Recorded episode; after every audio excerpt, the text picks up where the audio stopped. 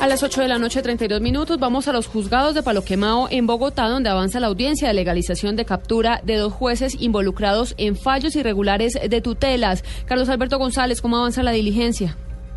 El juez 42 de garantías preside la audiencia que se cumple a esta hora puerta cerrada en contra de cuatro funcionarios de la rama judicial y dos eh, particulares, quienes, eh, según la Fiscalía, tramitaron tutelas eh, para favorecer a empleados con cobros injustificados de pensiones que llevaron al desfalco de la electrificadora del Caribe, de Corelca. Dos jueces entre los capturados.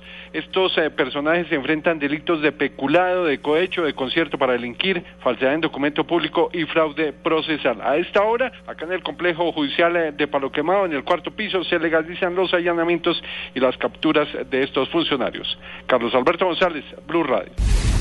El Sindicato de Actores Colombianos le pidió hoy al Congreso legislar para garantizar sus derechos laborales. Los detalles con Simón Salazar.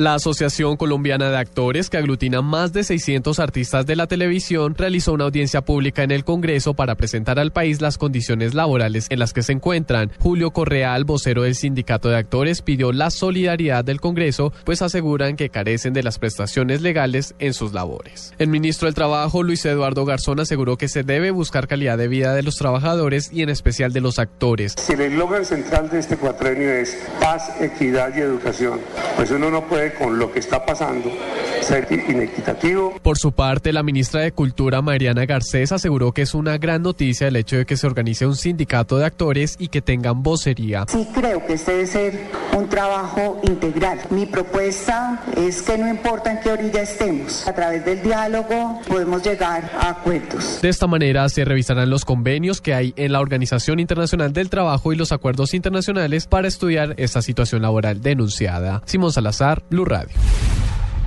8 de la noche, 34 minutos. En otras noticias, el exministro Rudolf Holmes anunció a la, renunció a la asesoría que prestaba para el Estado en el Plan de Desarrollo para San Andrés y Providencia. En una carta enviada al presidente Santos en las últimas horas, argumentó que no puede seguir al frente de la iniciativa porque los anuncios y las promesas para apoyar al archipiélago tras el fallo adverso de La Haya no se cumplieron.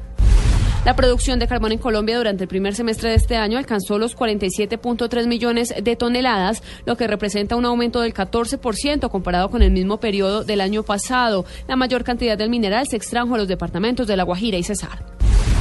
La alta comisionada para los derechos humanos de la ONU, Navi Pillay, criticó fuertemente el papel del Consejo de Seguridad de esa organización. Dijo que la ONU es incapaz de responder ante las actuales crisis internacionales. Ampliación de estas noticias en www.bluradio.com. Continúen con la nube.